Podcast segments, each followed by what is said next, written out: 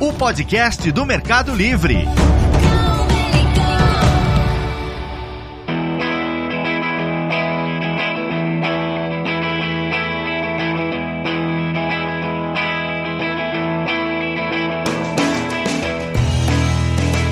Olá, que tal? Sejam muito bem-vindos ao nosso Melicast, o podcast do Mercado Livre. Aqui é um espaço para discutirmos temas relacionados ao e-commerce, tecnologia, logística, pagamentos e muito mais. Eu sou o Dani Ambrosio, faço parte da equipe de engenharia e produto do Mercado Livre, e este é o nosso segundo episódio da primeira temporada. Estamos recebendo hoje duas figuras ilustríssimas do nosso time de Mercado Envios. Temos aqui o Luiz Vergueiro e o Rodrigo Calderaro, responsáveis por operação e transportes no Mercado Livre. Sejam muito bem-vindos. Obrigado, Dani, aí pelo convite. É um prazer falar para sua galera. Obrigado, é, bom dia a todos. Estamos à disposição para responder todas as perguntas e interagir com todos. Legal, hoje então a gente queria conhecer um pouco sobre a Melinet e por que uma empresa que nasce digital e que até se mistura com a história da internet na América Latina foi se envolver com o mundo da logística. Bora lá? Bora! Bora lá, vamos. Então, partiu!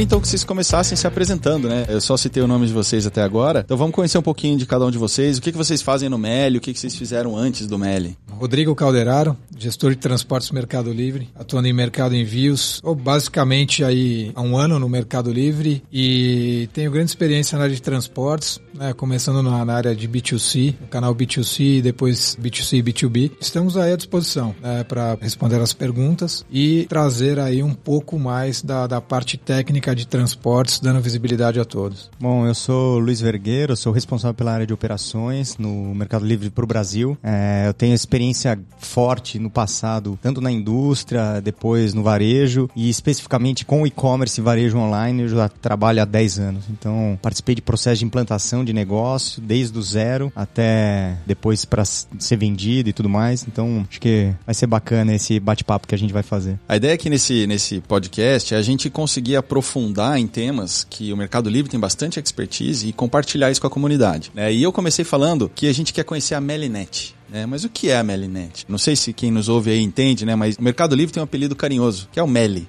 Né? Quem lê acha que é Meli, mas na verdade é o Meli. Porque isso também, além de ser a abreviação das duas iniciais da palavra, do nome, né? Mercado Livre, também é o ticker do Mercado Livre na operação na Nasdaq, né? Onde o Mercado Livre abriu o capital. Então tudo no Meli tem Meli alguma coisa. A gente trabalha na Meli Cidade, a gente almoça no Meli Food, a gente tem recreação ou diversão dentro da empresa no Meli Mall. E a gente tem a Melinet. Né? Então eu queria que vocês contassem pra gente um pouquinho o que, que é a Melinet, como que o Mercado Livre vem desenvolvendo e criando esse novo conceito para o mercado. Bom, como você mesmo falou, a gente tem a Melitona, que é a maratona dos corredores do Mercado Livre também. Ah, boa. Bom, a rede de distribuição do Mercado Livre é o que compõe a Melinet, né? Então, conectar o vendedor e o comprador por uma rede logística, fazendo o transporte do produto físico, né? Fazendo a gestão dos estoques, né? todo o fluxo disso é o que compõe o que a gente chama de Melinet. Melinet. Né? Então é a nossa estrutura e aonde a gente quer estar. Bacana. A Melinet ela está presente em quais países, em quantos países? Porque já que o Mercado Livre está presente hoje em 18, em quantos a gente já conseguiu fazer isso que você comentou com a gente agora? Para todos os países da América Latina onde tem presença do Mercado Livre, há a estrutura de mercado envios, construindo, né, talvez em níveis de maturidade diferentes, né, a nossa Melinet. Então, no Brasil, nós temos as operações de fulfillment, no México, na Argentina, e aí cada país da América Latina está num nível de maturidade um pouco diferente, mas o caminho ele tem sido muito parecido. Para quem está nos ouvindo, né, o pessoal que está acostumado a comprar online, que está interagindo com o e-commerce no dia a dia, sabe que a perna da logística é uma das grandes dores, né? No fundo, qual é a essência do que a gente está querendo resolver construindo a nossa própria rede? Quando a gente se compara com outros países que têm um nível de maturidade muito maior de e-commerce, né? Onde o e-commerce ele é uma parcela mais significativa do varejo, a gente verifica que o fator logística ele já é um problema mais resolvido. E aí, quando a gente vem para o Brasil, definitivamente as nossas estruturas logísticas elas são ainda um pouco mais atrasadas limitadas. E aí, em função disso, o Mercado Livre está entrando e investindo para poder conseguir avançar. E a grande questão é por que, que o consumidor ou comprador ele busca né, a, a loja física e não o e-commerce? Por conta do tempo da entrega. Então, o grande esforço da construção da Melinet é reduzir o tempo nas entregas. As extensões territoriais do, do Brasil realmente elas são um desafio. Dando como exemplo aqui o estado de Minas Gerais, o tamanho de alguns países aí na, na Europa, a complexidade fiscal e a falta de estrutura que a gente tem em rodovias e capacidade operacional também nos trazem para um patamar ainda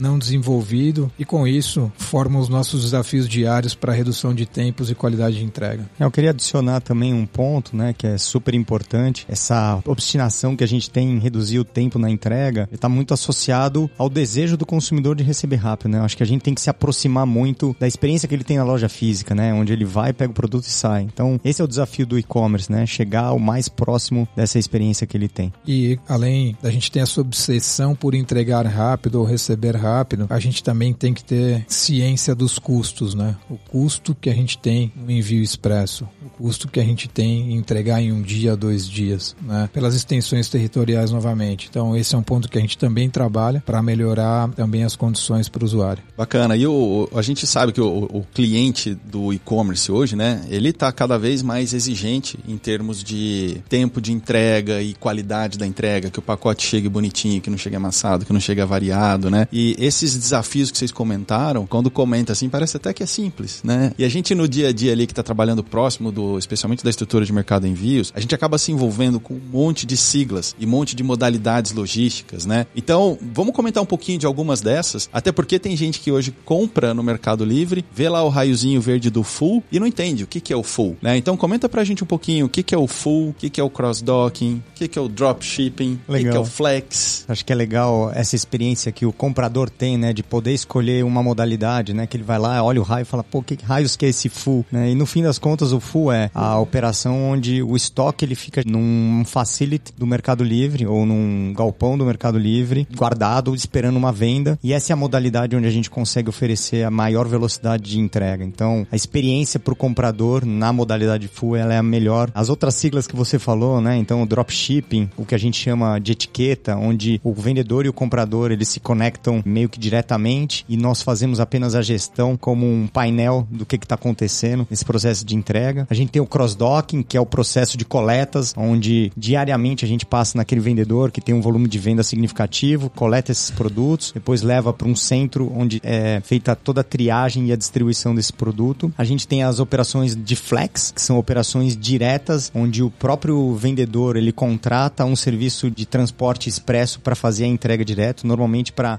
entregas em regiões muito é, adensadas de vendedores e compradores com distâncias curtas, ela é muito utilizada. É um modelo muito parecido do moto entrega ali, né? Uma outra sigla que a gente usa, que também faz parte da Melinet, são os places, que são os pontos de coleta dos vendedores e eventualmente pontos de entrega também de compradores, né? Isso é consolidado e aí facilita tanto o processo para o vendedor como para o comprador para poder receber o, o, produto. Legal, como diriam os nossos amigos hermanos, claríssimo. Vou fazer para vocês então uma pergunta que provavelmente quem está nos ouvindo deve estar tá se fazendo também, que é o seguinte. Então a gente está aqui falando que o Mercado Livre está investindo em galpões, em pontos de coleta, em relacionamento com transportadoras, né? Isso quer dizer que o Mercado Livre não vai mais trabalhar com os correios? Isso quer dizer que os correios saem do jogo nesse momento? Porque a gente, eu pelo menos ouvi em algumas entrevistas aí no passado, o próprio Stélio comentando, que a gente estima que mais ou menos 60% do que os correios transportam são vendas do Mercado Livre, né? Então, como que fica isso, essa relação com os correios hoje em dia? A gente tem uma relação muito próxima com os correios. É, a gente trabalha com um parceiro estratégico nosso. Né? A gente atua com os correios no dropshipping e também nas operações de cross-docking fulfillment. Em dropshipping, a gente atua usando a estrutura de agências deles como pontos de coleta, né? utilizando aí a, a, conta Mercado Livre para os envios. É, em cross-docking fulfillment, nós utilizamos os correios sim por causa da capilaridade deles, então eles chegam em todos os destinos do país, em todos os CEPs, mas os correios são sim um parceiro estratégico para nós e continuam atuando conosco. Os Correios ele é um parceiro estratégico e ele é definitivamente a empresa de logística consegue acessar todas as localidades, né? Então, definitivamente esse cara ele é importante estar tá dentro da Melinet.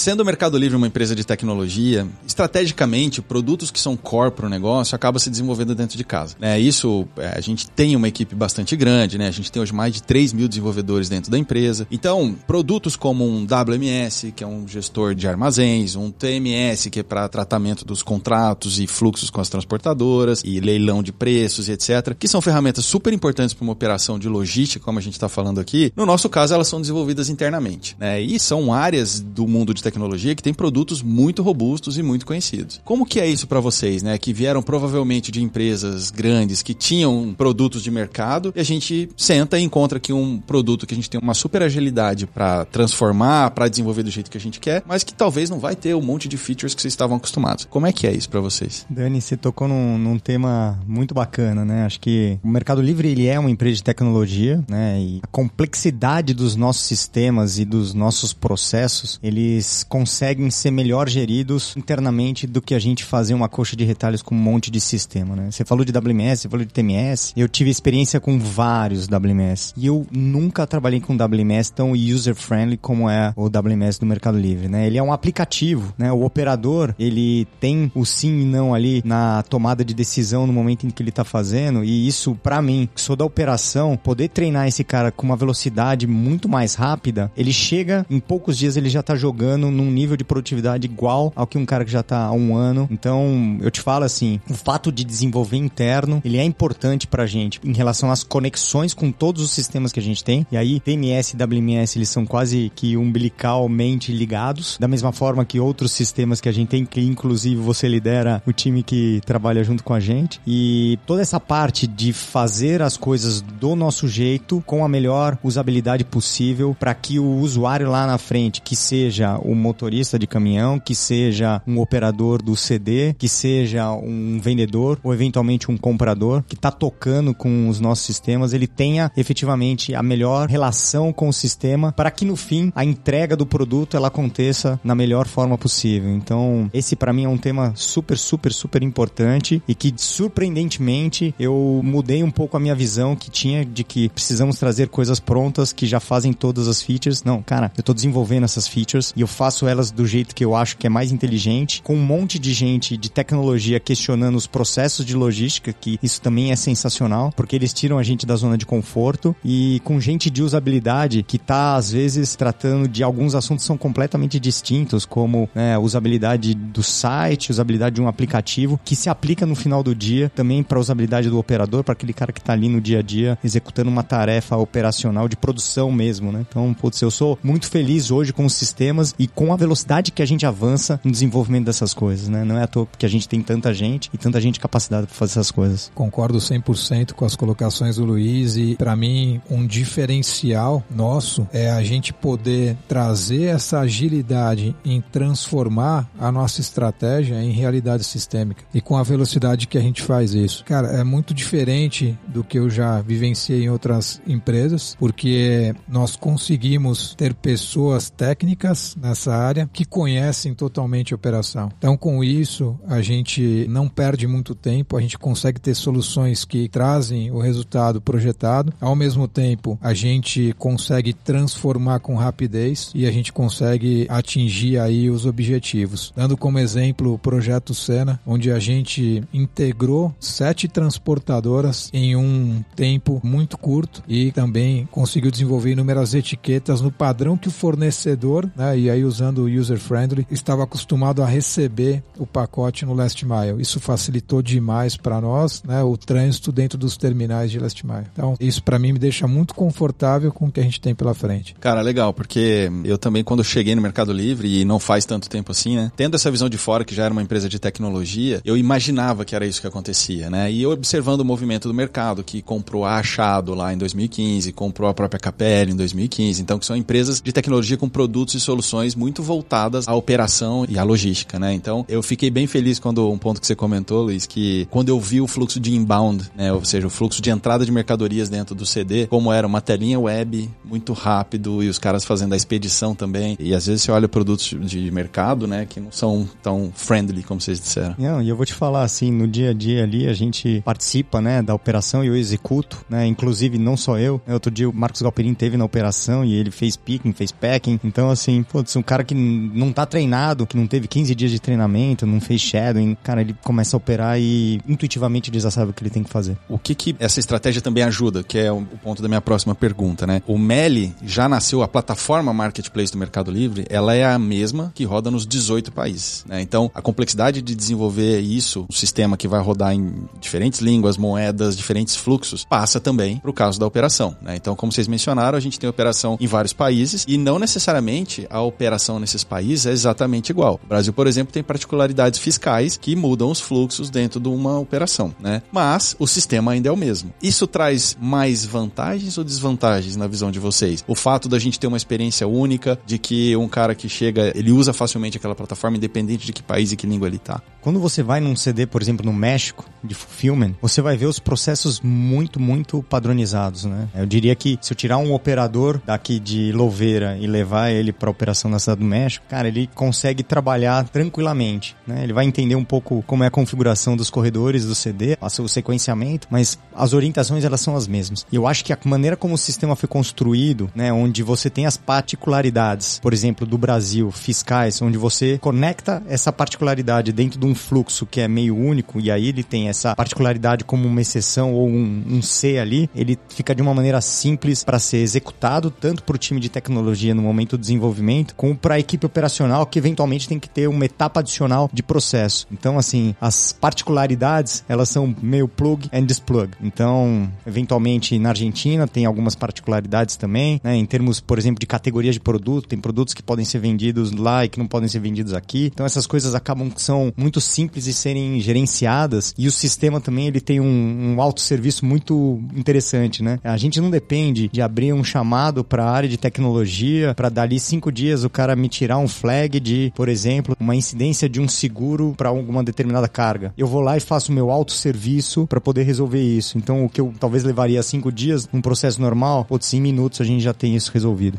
É, com certeza. As ferramentas hoje elas precisam ser plug and play, né? Isso traz agilidade aos processos e consegue engajar as pessoas em, em qualquer país. Mas acredito que o desafio para as equipes sejam enormes de tecnologia, porque se pegarmos um país como o Chile, que não tem CEPs, como a gente faz uma roteirização? Então, uh, ainda tem as particularidades, as questões fiscais também todas, mas ter uma plataforma única é um diferencial, com certeza. Você falou um ponto curioso, o Chile não tem CEP? Como Não. é que eles se orientam lá? Por geolocalização, né? Por coordenada de GPS mesmo? Exato. Mas o endereço de uma casa e tudo é sempre assim? Exato. E não sei os detalhes específicos, mas assim, é um desafio para aquele país que é um país também que não, não tem uma grande extensão territorial, né? Mas é, é um desafio. Vamos dizer assim, para uma roteirização, como é que eu faço, né? Um sequenciamento de entregas e etc. falando de novo aqui para quem está acostumado fora do mundo da logística, né? Às vezes quem está no e-commerce está acostumado a ver ali gráficos e números de visitantes e de vendas e tráfego no site, etc, né? E, e normalmente no Brasil, quando você olha esses gráficos, ele tem o gráfico do e-commerce do Brasil com e sem o Mercado Livre, né? Porque o volume do Mercado Livre, ele acaba distorcendo o gráfico e achatando muito quem tem um tráfego menor, quem tem um acesso ou uma quantidade de visitantes muito menor. Eu queria que vocês trouxessem o que vocês puderem trazer de dados aí para dar o tamanho da dimensão da Melinet, né? Porque eu comentei aqui agora há pouco que a gente já ouviu que mais ou menos dois terços do volume de pacotes que os Correios levavam eram pacotes do Mercado Livre. Né? Dá pra gente ter uma noção de quantos pacotes por dia a gente gerencia, quantos quilômetros cada caminhão já girou no Brasil ou no, na América Latina? O que vocês tiverem de dados legais aí? A gente fez alguns cálculos aí sobre isso, principalmente pela questão de emissão de carbono. né? Mas, dando números, a média mês de entrega são 10 milhões e 900 mil pacotes que a gente chipou, que a gente embarcou ou expediu. 420 mil pacotes por dia, tá? E aí, olhando nível regional, a gente chega a um milhão. Um milhão de pacotes por dia. Exato. Já na nossa rede. Exato. É bastante, né? Mas pra mim, assim, eu acho que é, o mais interessante é quando a gente olha pro tamanho e olha pra oportunidade de crescimento, é surreal, né? Porque hoje ainda o e-commerce, ele é, na América Latina, é entre 3 a 4% do varejo total. Por exemplo, na China já é 30 a 35. Então, a gente tem um caminhão de oportunidades de ganho de escala, né? De maximização de ocupação de veículo. Então, tem uma oportunidade surreal de alavancar alavancar isso ainda mais, né? Acho que um ponto de atenção sempre é a questão da capacidade operacional. Né? Você está sempre analisando né, a sua capacidade para demanda. Aí, com o nosso crescimento do e-commerce, igual o Luiz comentou, de 5% aí no Brasil, por exemplo, somente, como a gente consegue adaptar ou ter capacidade para o volume que está sendo projetado. Então, é, esse é um exercício praticamente diário, né, onde uma equipe dedicada trabalha e traduz isso conforme a, a capacidade. Então, é um trabalho intenso que tem que ser realmente visto diariamente, né, olhando tanto a parte de armazenagem como a parte de transportes, capacidade last mile, transferência, middle mile, coleta, primeira milha. Né, então, é um tema que, se a gente não tiver muita atenção, a gente realmente se perde e aí a, o nível, os SLAs caem. Uma coisa legal desse negócio do Mercado Livre, né, da relação da área de tecnologia com a área de operações é isso, né? Ele falou um monte de sigla aqui que aposto que você sabe o que, que é, né? Todas elas. a gente tem que conhecer do negócio tanto quanto vocês, né, cara? É, é, um desafio. Isso eu acho que é bem legal mesmo no Mercado Livre, que a gente tem que se aprofundar nos assuntos, porque Totalmente. senão não sai. Somando ao que o Calderaro falou, acho que vale a gente entender o quanto que a Melinet tem potencializado o crescimento do Mercado Livre por conta da melhora na experiência, né? Quando o Mercado Livre põe a mão no pacote e aí executa essa entrega com a velocidade maior do que seria o processo mais natural, indo mais pro modelo do dropshipping, né, que é mais independente, cara, o vendedor vende mais, o comprador fica mais satisfeito, né, a gente consegue ganhar mais sinergia, tanto em operações como em transportes, e aí no fim das contas é o ganha-ganha geral, né? A gente está trazendo muito mais negócio, colocando muito mais o circuito para girar. Então eu acho que isso é super importante, é um, algo que agrega muito mais do que só pro negócio em si, para as empresas e sim para a sociedade como um todo, né? Eu quero passar menos tempo indo no shopping ou no supermercado, né, ou fazendo qualquer outra coisa. Então eu particularmente eu uso 100% das minhas compras são no e-commerce e 99% delas no Mercado Livre. E o amadurecimento dos nossos processos hoje já é possível a gente projetar entregas same day, realizar entregas next day to day delivery para todas as capitais do, do país. Com isso proporcionar uma menor velocidade de entregas para regiões também de curta e média distância. Eu acho que isso faz parte aí do crescimento e dos objetivos da Melinet.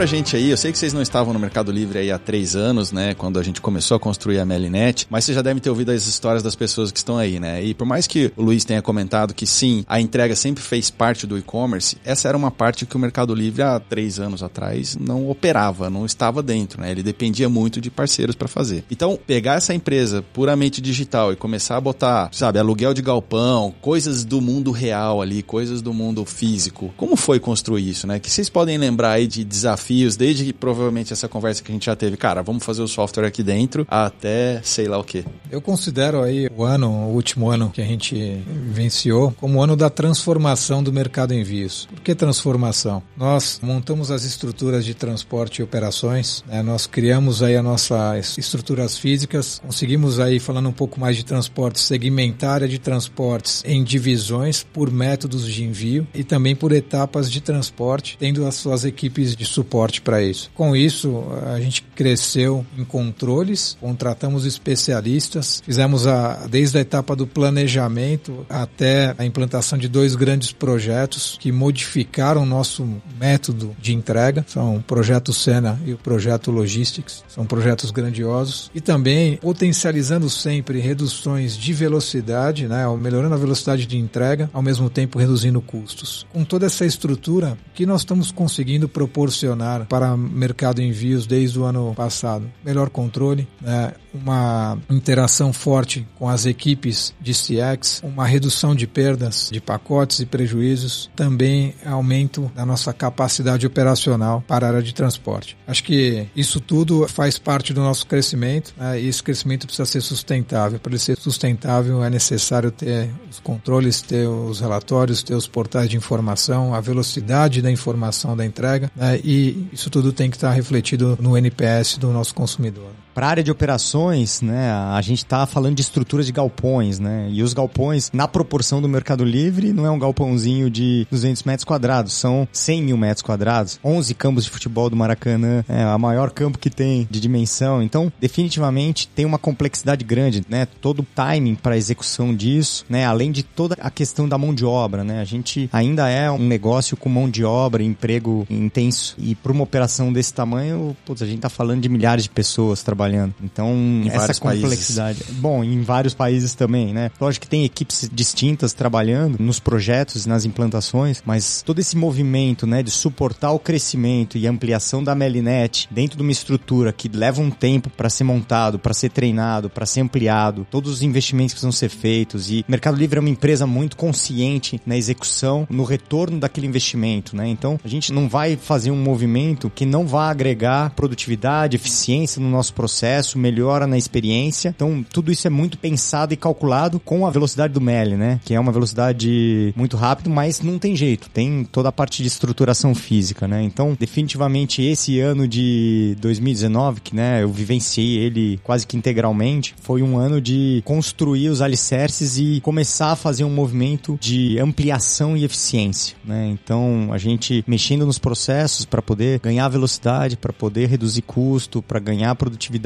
né? Ter o sistema mais calibrado com as features que vão ajudar a gente a dar os próximos passos que a gente quer, né? As nossas operações no futuro, elas vão ser operações extremamente velozes. Legal, você já me deu o gancho perfeito, porque isso não estava combinado, que é falar do futuro, né? No primeiro episódio do Melicast, eu perguntei pro Stélio, Stélio, como é que vai ser 2020 pro Brasil, né? E comentando que o Mercado Livre anunciou que em 2019 ele teria feito um investimento de 3 bilhões no Brasil, e a resposta dele foi, a gente vai seguir investindo. Como que vocês, dentro da rede, pretendem usar esse investimento? Dependendo de números, que a gente ainda não está falando de números para esse ano, mas o que é importante para esse ano? É automação? É robô? Isso é realidade pra gente? Não é? Como que fica isso daqui para três anos? Olha, eu vou te falar, Dani. A gente olha os robôs lá, a gente pesquisa, a gente estuda, mas ainda com o custo de mão de obra que a gente tem no Brasil, quando você põe na mesa, como eu falei, a gente é muito equilibrado nos nossos investimentos. Eles ainda não se pagam, mas isso não significa que a gente não tá olhando e a gente não tá estudando esse negócio. O grande ponto, né, que a gente quer pro futuro é dar mais escala para a Melinet, ter processos mais eficientes e com o objetivo focal de oferecer uma experiência de entrega rápida para o comprador. Então esse é o nosso principal obsessão e foco e são as nossas metas para 20, para 21, para 22. Não tem jeito, a gente precisa mover essa essa estrutura que já é muito grande e ela tem uma inércia, então leva um tempo. Né? Estamos falando de uma estrutura física. Então, não tem jeito, não é só um sistema que está em cloud que eu preciso escalar e plugar mais alguns servidores ali. né? A gente tem que construir as paredes, a gente precisa montar as estruturas, contratar parceiros, os caminhões e tudo mais. Então, esse é um negócio que vai levar algum tempo e a gente vai continuar construindo, porque no fim é reduzir tempo e melhorar a experiência do comprador. Eu considero os próximos anos como, eu falei de 2019 como o ano da transformação, considero os próximos dois anos como consolidação e refinamento. Consolidação e refinamento seria a consolidação da Melinet, com todas as nossas projeções de crescimento né, e de network design. Com isso, a gente partir para um refinamento em tempos, em custos, melhorando a experiência para o usuário. É, acho aí o desafio enorme né, do Brasil em reduções de tempo, com base na, na parte estrutural do país, que hoje ainda é precária, e também na questão fiscal, a parte de cruzar as barreiras fiscais, de você ficar parado com um caminhão ou dois dias. Então, tudo isso a gente precisa trazer para um patamar único né, e trabalhar nos bastidores para que a coisa aconteça. Agora eu queria saber de vocês um tema que está muito relacionado também com o dia a dia de uma das equipes que eu tenho aqui no Brasil, né? O Brasil é sabidamente um país com complexidades fiscais e tributárias, né? E isso para o e-commerce pesa muito. Do ponto de vista logístico, que tipo de desafios vocês vêm enfrentando na expansão da Melinet e na construção da Melinet? É, acho que não é grande novidade, né? Que existem algumas dificuldades ou as estruturas fiscais elas não estão prontas para as novidades e para as evoluções que sejam em termos de tecnologia tecnologia ou que a tecnologia permitiu, né? E o e-commerce definitivamente ele tá mudando, né? Ele tá quebrando uma barreira e governo federal e governo estadual precisam de alguma forma acompanhar isso. O modelo de operação de marketplace e aí especificamente um modelo onde a gente fala de fulfillment, onde a gente tem malhas de logísticas, ele não é um negócio que fiscalmente ele está sendo suportado totalmente. É uma coisa nova, né? E como é uma coisa nova, ele precisa de inovações também em termos fiscais, né? A gente trata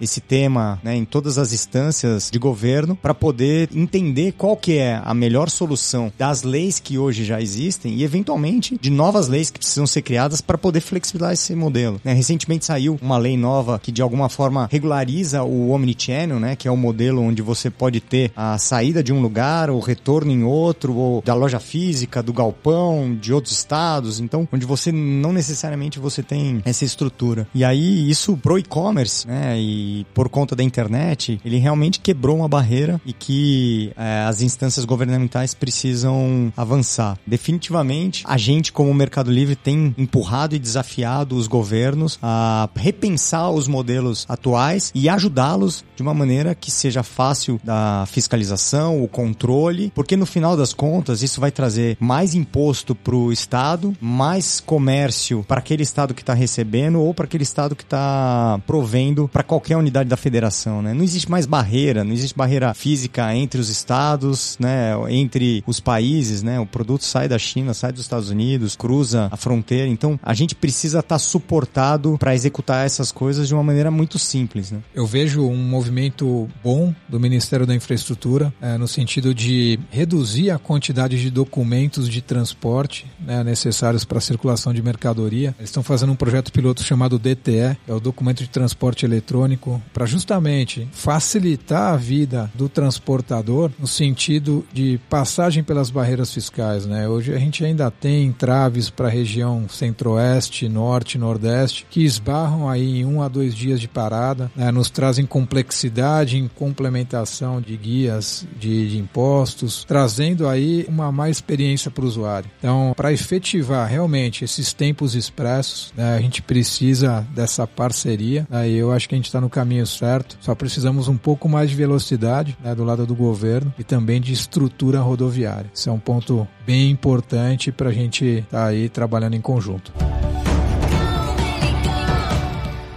Um dos pontos que a gente falou aqui, né, que construir toda essa estrutura para Melinet passou por vários desafios. Né? Um deles, certamente, foi achar as pessoas certas. Né? Vocês, por exemplo, estão há pouco tempo no Meli, vocês estão construindo as equipes de vocês, né? O que que vocês buscam? O que que vocês olham nas pessoas quando vocês vão trazer alguém para entrar num desafio desse tamanho? É muito legal essa tua pergunta, porque assim, eu brinco que o Mercado Livre é uma empresa de tecnologia que faz logística. Mas no final das contas, quem faz tudo isso são as pessoas, né? Então, definitivamente, trazer as pessoas e as melhores pessoas e as pessoas com maior potencial, com conhecimento ou desenvolvê-las internamente faz muito parte do nosso dia a dia. Eu diria que, sei lá, 90% do meu tempo é olhando e tratando de temas relacionados às pessoas. Então isso é super importante e felizmente a cultura do Mercado Livre ela estimula isso daí. O Mercado Livre é uma das melhores empresas para se trabalhar no mundo. Então, putz, eu tô apaixonado trabalhando nessa empresa. É um desafio diário em termos profissionais, com as coisas que eu preciso tratar e lidar. E o ambiente é muito, muito construtivo e positivo. Não só pelo fato do que a gente cresce, mas as pessoas se respeitam muito. É um lugar de muita diversidade, tem espaço para todo mundo, as opiniões são escutadas em todos os níveis e as pessoas são muito livres para serem acessadas em todos os níveis. Então, putz, eu sou muito, muito, muito grato de ter achado e encontrado esse caminho para desenvolver a minha vida profissional. E aí, assim, dentro da. Quando a gente fala de cultura, né? né? A gente vive os pilares da nossa cultura, né? O Mercado Livre é uma empresa que desenvolve o tempo todo e inova e a gente faz isso em todas as instâncias, né? A gente fala que é o beta contínuo, a gente não vai até o final procurando o ótimo e leva três anos para chegar no ótimo, mas a gente faz o bom agora, depois a gente melhora, a gente corrige as coisas que estão erradas, a gente tá o tempo todo fazendo isso. Isso vale para o sistema, mas isso vale também para os processos, isso vale para algumas decisões às vezes corriqueiras do dia a dia. Né? A gente está sempre revisitando isso daí. Uma Outra coisa que a gente tem muita oportunidade é tomar decisão, porque, cara, ali a gente tá falando que são 9 mil empreendedores trabalhando juntos para poder construir um negócio que cresce na velocidade que a gente cresce. Então, cara, pra gente crescer, a gente precisa tomar algumas decisões que eventualmente elas vão assumir alguns riscos. Lógico, as coisas têm que ser controladas, as coisas têm que seguir regras, né, de compliance, seguir todas as leis, mas cara, a gente vai às vezes em alguns momentos tomar decisões que precisa bater no peito e falar, cara, a gente vai por esse caminho agora. E se tomou errado, vira pro outro lado e vamos em frente. Não tem ninguém que vai chegar e falar, cara, você tomou a decisão errada, você vai ser demitido porque você tomou a decisão errada. Não, você tomou a decisão errada, vamos corrigir e vamos fazer o negócio direito. E, putz, pra mim, um outro ponto que é extremamente importante é, cara, a gente trabalha muito, mas no final das contas a gente tá sempre com uma vibe muito boa, né? A gente se diverte muito, né? Todo mundo consegue fazer as coisas do dia a dia e no final das contas ser feliz ali, voltar no dia seguinte pro trabalho e falar, cara, eu vou voltar de novo para fazer as coisas que eu preciso fazer, mas volta com alegria. Então é muito bacana isso. Acho que o, o, desafio voltado a pessoas é contratar os melhores do mercado, que tenham a tecnicidade, mas principalmente se enquadrem no nosso DNA. É difícil você achar o melhor, mas é muito mais difícil você achar os que se enquadram no nosso DNA. Então o trabalho que a gente faz é muito voltado para separar né, a pessoa técnica que não se adapta ao DNA e da pessoa técnica que se adapta. Isso eu acho que o desafio é enorme. E, novamente, reforçando as palavras do Luiz, assim, o que a gente tem de clima dentro das nossas operações, né, do nosso escritório, uh, comparo muito com as vivências anteriores, a, a, divisão que a gente tinha entre armazém e transporte, né, que a gente chamava até de faixa de Gaza pelos conflitos,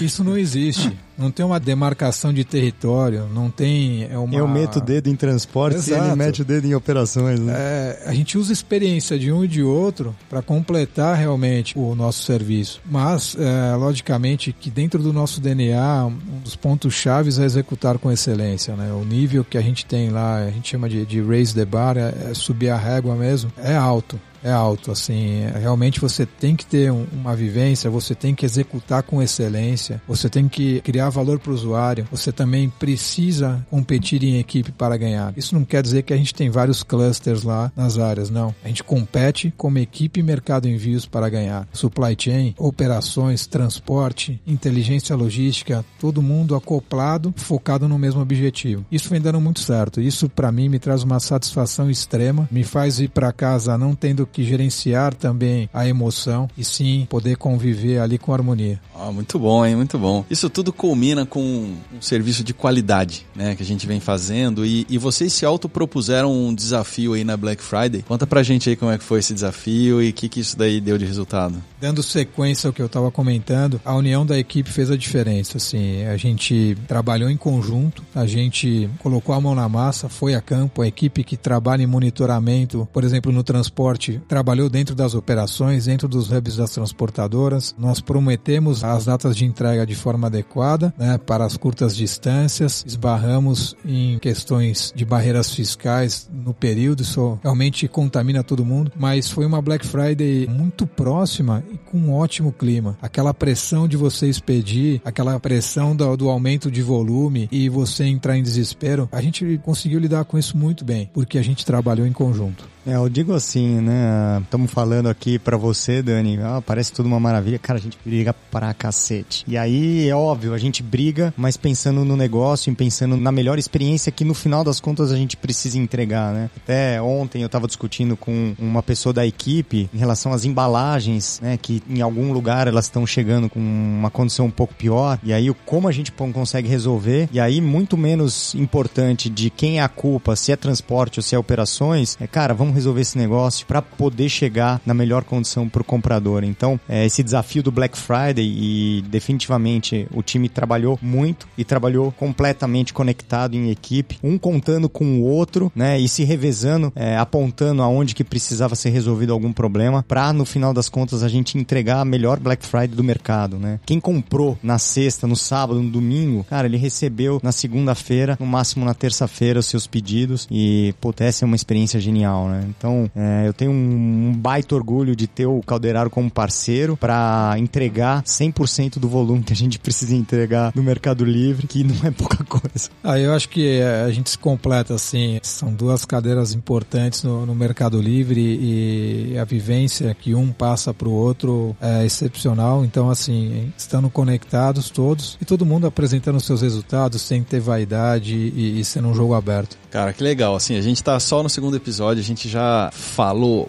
muita coisa bacana, a gente deu bastante conteúdo. É, eu acho que vocês hoje conseguiram aprofundar aqui em temas que são complexos, né? Mas que fazem parte de todo mundo que está relacionado com e-commerce, né? E o Mercado Livre teve a coragem de se meter a fazer isso ele mesmo e, e buscar gente no mercado, buscar conhecimento e criar tecnologia para poder entregar essa experiência que vocês estão comentando aí. Queria agradecer muito vocês dois por vocês terem se disponibilizado a vir aqui. E vocês querem deixar o último recado? Quer falar alguma coisinha que vocês ainda não comentaram? Algum ponto importante que vocês vocês acham comentar? Eu engajo as pessoas a sempre procurar as nossas vagas, né? Seja no LinkedIn, seja em qualquer canal que a gente publique, porque trabalhar aqui dentro realmente é um diferencial, é, é uma felicidade. Pretendo aí seguir a minha carreira aqui, talvez até o fim. Nossa, eu falo, repito o que o Calderal falou, cara, a gente precisa de gente boa, com vontade de empreender, assumindo risco, que faça as coisas com excelência e que se divirta muito, porque vai ter que trabalhar pra caramba também. Né? A gente tem muita coisa para entregar. E Dani, cara, muito obrigado pela oportunidade de permitir que a gente pudesse dividir um pouco do que, que a gente faz no nosso dia a dia. Acho que permear esse conhecimento faz parte de desenvolver o negócio como um todo, né? A gente precisa que o e-commerce cresça. É, a gente quer ir comendo aos poucos poucos aí o varejo e que as pessoas, com a mudança de comportamento vinda da internet, isso se torne cada vez mais, mais e mais uma consequência, né, de sair um pouco do comércio físico e ir pro online. E a gente está aqui para entregar a melhor experiência e o pedido na melhor velocidade possível.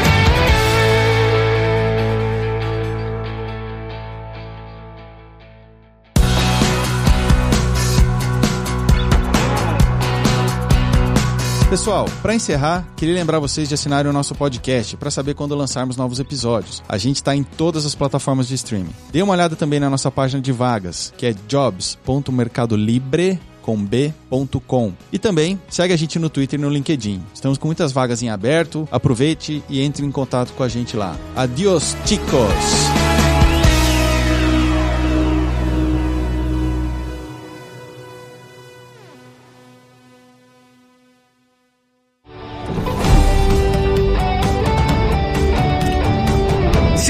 Mercado Livre nas redes sociais e acompanhe nosso podcast na sua plataforma favorita, porque o melhor tá chegando.